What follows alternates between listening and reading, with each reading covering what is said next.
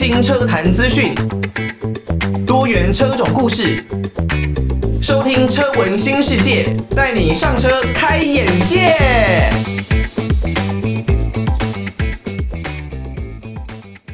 听到的是来自于五月天的《仓颉》，这是他们现场演唱的版本。欢迎大家收听《车闻新世界》，带你上车开眼界。我是主持人艾格。那五月天呢，基本上他已经可以说是台湾的超级天团了啦。我记得过去好像在疫情之前吧，甚至在诶今年今年的跨年，他们在每一年的跨年呢，诶都会来举办他们自己的演唱会哦，跟跟这个跨年晚会有点分庭抗礼啦。那小的时候呢，跨年晚会真的是我们很重要很重要的一个回忆，因为。好像一年就这么期待一次，你可以有机会看到这么多的歌手同台，然后一起呢在台上跟大家倒数。现在的跨年晚会呢，因为阵容可能已经没有像过去来的这么的出色，那大家呢对于跨年，就我自己个人而言啦，可能也因为已经过三十岁了，所以对于跨年呢已经没有那么那么疯狂。那么每个每一次的跨年呢，都会守在电视机前跟大家倒数的那种感觉哦。现在真的稍微比较少了一点点。很多时候呢，随着我们的年纪渐长啊，那我们的生活方式还有我们的一些习惯，其实也都是会跟着改变的。那包括了像是连车子也是一样的，有很多以前呢我们喜欢的老车，那到现在也许他们已经改变了车型，改变了形式。但我们呢，还是会不自觉的去怀念过去这一些老车给我们所带来的感动哦。我记得印象很深刻，像我的爸爸，他以前呢，在在我小时候吧，他就是开裕隆的 Cefiro，那是 Nissan 的 Cefiro。那这一款车可以说是当年拯救整个玉龙汽车的一个救命仙丹，因为呢，以国产车而言。它竟然以相当低廉的售价，那能够提供呢，号称老板坐车等级的规格。我记得里面好像还可以冰冰东西吧，然后内部的整体设备哦，真的都是相当的出色哦。所以也变成说我坐过那台车之后，我爸后来再换其他的车子，我就觉得哎，怎么没有像当初 Cefiro 的那种感觉呢？我那个时候就认为说应该。每一种车子都要像 Cefiro 一样有这一些的配置哦，殊不知啊，在那个时候有这一些的顶规配置，真的不是那么容易的一件事情。讲到过去的时光呢，我不知道大家最近有没有在看一部韩剧，叫做《二十五二十一》啊。它在前一阵子迎来了完结篇，当然结局被很多人给骂翻了。不过我个人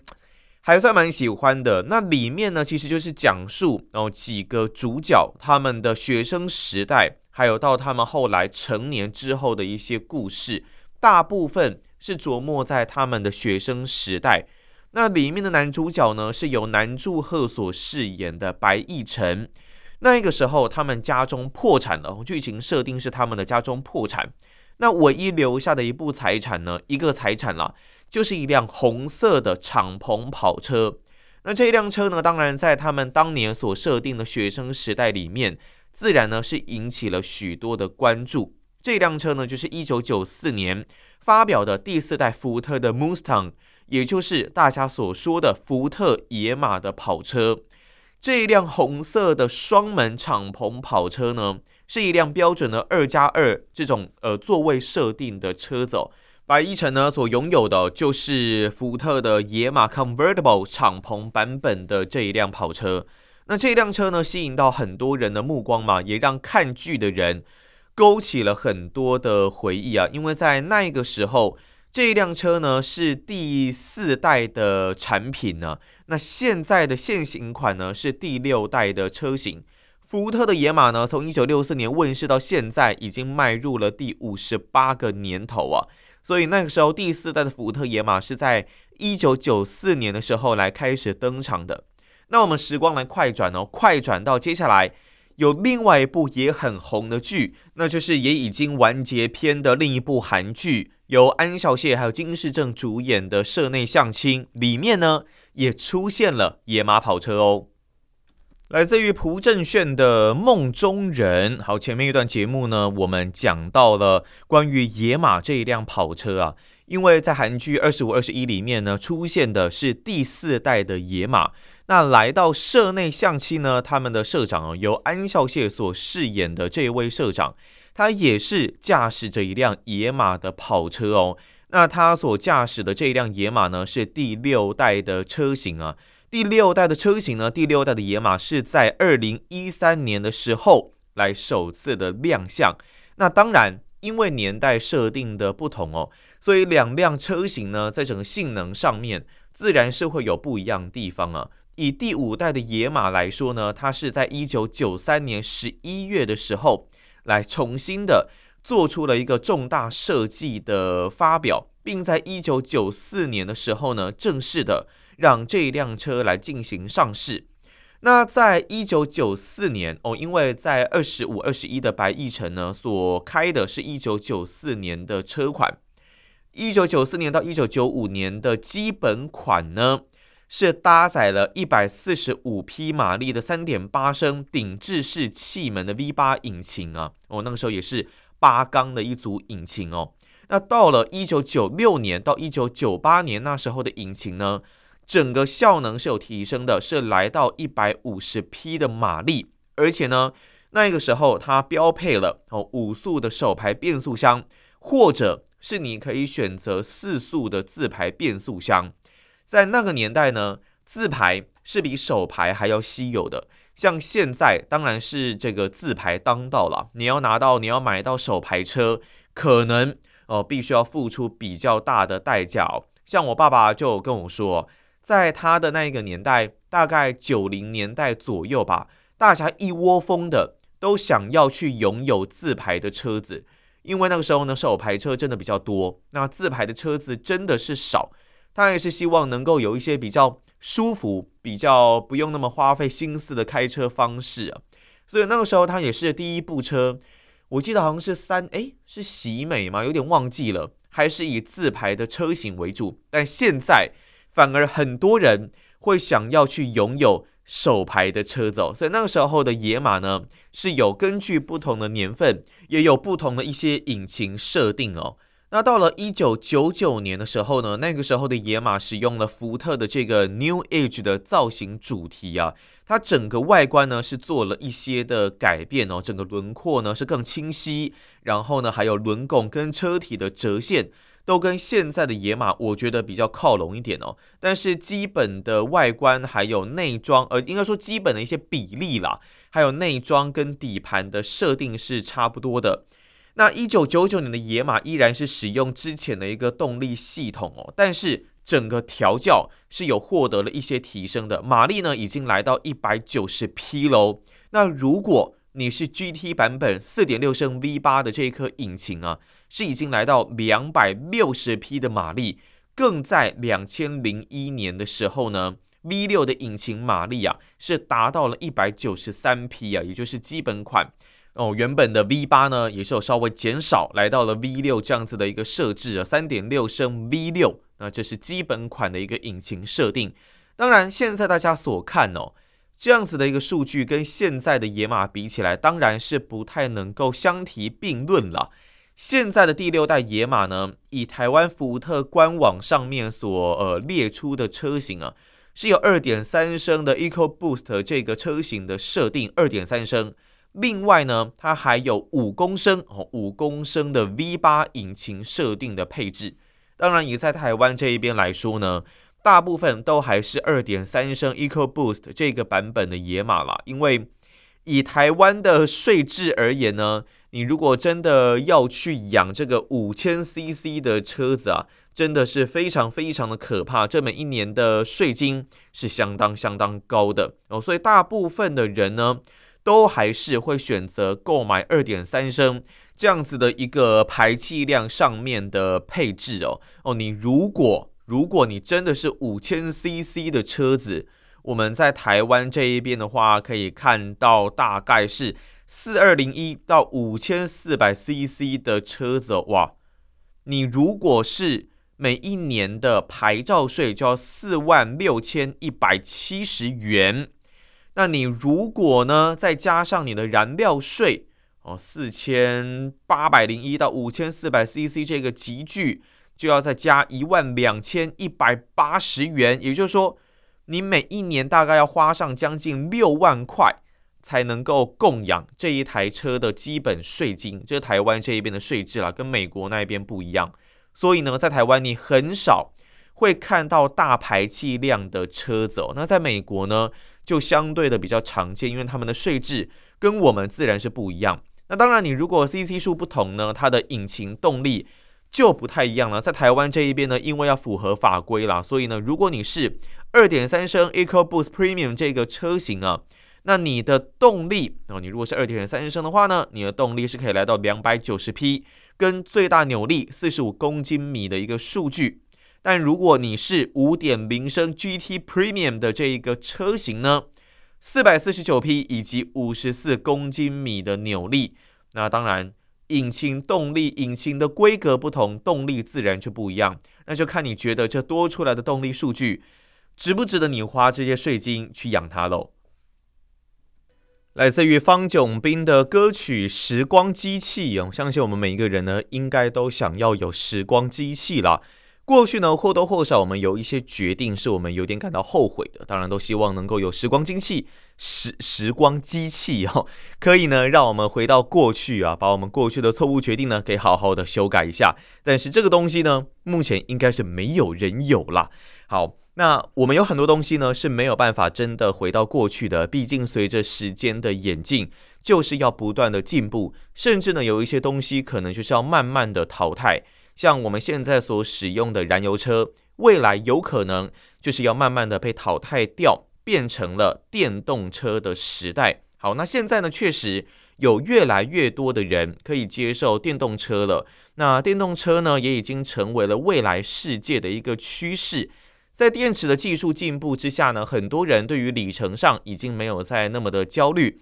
只要我们的充电桩能够好好的设置，然后或是你在家先把电给好好的充满，基本上里程呢已经不是在台湾使用电动车特别需要去担心的一件事情哦。那反而呢，现在大家比较担忧的就是，诶，我的电池有没有可能提早下课啊？那如果呢，电池真的挂掉了，这在维修上面成本上面好像很麻烦呢，因为毕竟。电池呢是电动车的一个关键心脏哦，要换电池模组，免不了就是一笔蛮大的花费。所以呢，我们在网络上找到了四种建议的小技巧，也跟朋友讨论过。那这四种小技巧呢，应该是可以让大家避免电池来提早下课啊。这是你正确使用电池，确保维持寿命的几种方式哦。首先，第一种就是大家可以想象到的，那就是要避免很极端的温度，因为电池呢是依赖它内部元素之间的一些化学键啦，或者是反应跟变化。那现代呢，我们都是使用所谓的锂离子的电池哦，并不是氢动力啊，是锂离子的电池，已经很大幅度的提高了它们可以工作的一个温度范围。但是如果可以的话，还是尽量的。不要让电池在很极端的温度之下工作。就像我们如果真的像比方说，呃，我的电脑哦，它里面的电池呢，如果我是在呃持续充电或是没有充电的情况下，万一我四周的环境很热哦，这电脑很有可能会电池电量迅速的耗尽，那整个电脑机子也会过热啊，然后甚至出现宕机的状况。之前呢，我去维修电池的时候，店员就跟我说，尽量的。不要在非常非常热的环境之下使用哦，所以呢，不管是极冷或是极热，都不建议在这样的环境当中使用电动车的电池，这都很有可能会缩短电池的寿命。以台湾这边来说呢，我们不太可能会出现所谓的极冷的气候啦，顶多就只有像呃合欢山啦这些地方。可能在寒流来的时候会出现零度以下的这种气温之外呢，极冷的状况真的很少。那种零下十几、二十度的状况，在台湾真的是不多见。我知道在对岸的中国大陆呢，是有一些地区蛮常出现这样的状况的。但是台湾比较需要去面临的问题是夏天，因为呢，在夏季的最高温度，动辄这种地面温度是可以超过五十度以上的，这对于电池来说呢，就是相当严峻的一个考验哦。所以呢，还是建议大家哦，在炎热的夏日呢，尽量的停在阴凉处或是有遮盖物的一个环境之下，比较能够延比较能够延长电池的寿命啦。那如果你真的没有办法做到的话呢，还是尽量的能够让车子充电，就尽量的让车子来充电，因为电池的热管理系统呢，会尽量让电池确保在合适的一个工作温度。但是，其实我这样想一想，我觉得真可怕，因为未来的全球气候呢，应该是会越来越热的。那你如果电动车的电池真的很怕热，哇，那在台湾，尤其呢，如果你是在行驶中。这个柏油路的温度都是很高的，那在这样的情况下，你要能够确保它的工作温度正常，那时候你也没有办法插电啊，我就觉得这感觉并不是很保险的一个方式哦。不过如果可以的话，还是希望能够尽量的来避免这样子很极端的一个温度啦。再来一点哦，是要避免反复的零百加速哦，我身边的很多开电动车的车主，尤其是包括像特斯拉的车主哦，他们的这种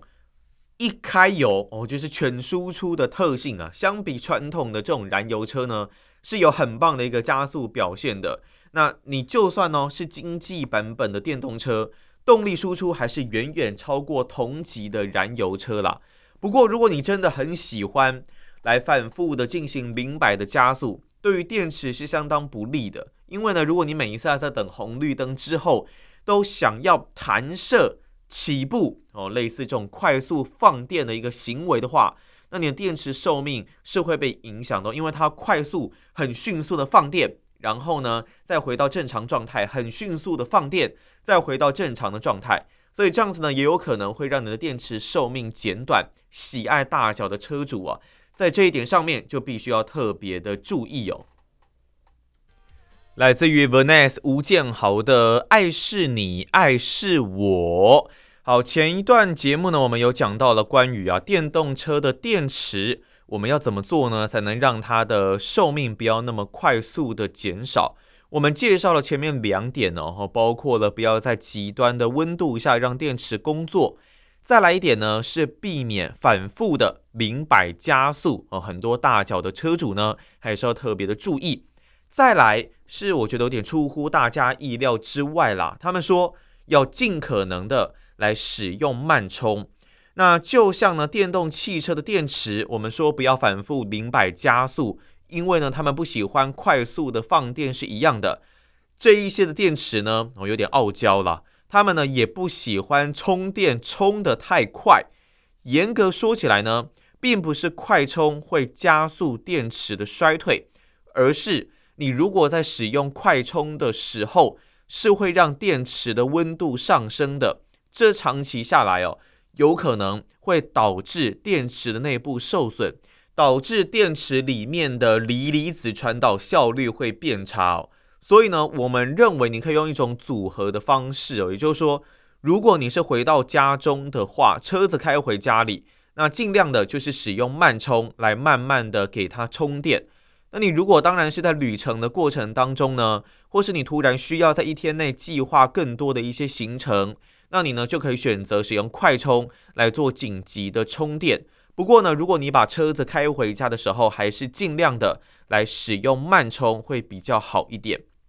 最后一点是跟我们使用手机很像的，那就是不要把电用完，也不要把电完全充到百分之百，因为电池的寿命呢，跟放电循环还有充放电的周期有关哦。如果呢，你很常把锂离子的电池它充到百分之百，甚至是用到将近零趴，然后经常性的深度的充放电。对于电池而言呢，这是相当严苛的一个考验啦，会很快的来减少电池的寿命。所以呢，建议大家日常最好让电池维持在大概百分之六十到百分之八十的这个区间哦。如果你某一天使用的里程比较长的时候，也请掌握八十二十的这个原则，也就是说，充电呢，尽量不要充超过百分之八十。放电也不要让它低于百分之二十，宁可在这一段中间的过程当中呢，频繁的去充放电，也不要有极端的电量出现的一个发生啊。所以也就是说，你不管是温度，你尽量避免极端天平两端的温度，尽量的不要让它来出现。那充放电呢，也是一样的，你充电跟放电。也是尽量的不要达到两端这么极端的一个程度哦。那如果你真的遵循这样的原则，应该是比较能够好好的来让你的车子电池不要太快的下课哦。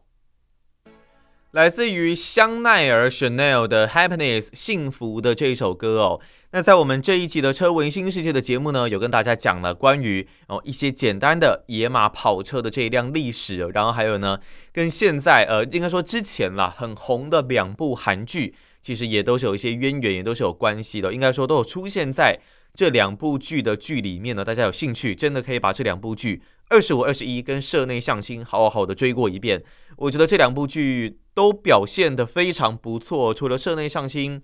结局有点平淡，那二十五二十一呢？结局有一点被骂翻，所以大家还是可以自己去看一看啦。然后有什么样的心得呢？都欢迎可以来跟我们分享。另外呢，就是还有关于电动车哦，如果呢你要使用电动车的话，你的电池到底该要注意一些什么东西哦？有哪一些的小技巧可能可以让你更保有电池的一个寿命？这是很重要的。如果你没有听到我们这一集的节目的话，没有关系，你可以到 Apple Podcast 上面。哦，找到我们这一集的节目，艾格呢都会把节目给上传。那如果可以的话，可以在上面做重复的收听。那如果任何的建议呢，都欢迎可以寄信到台北北门邮政一千七百号信箱，或者呢是你可以 email 到 l i l i 三二九 at m s 四五点 h i n e t 点 n e t，也可以到 Apple Podcast 上面来帮我们来一个五星的留言哦。找到车闻新世界，帮我们来一个五星的留言哦。那你就可以把你们的故事，或者是大家的建议呢，或者是有一些的疑问，可以告诉艾格哦，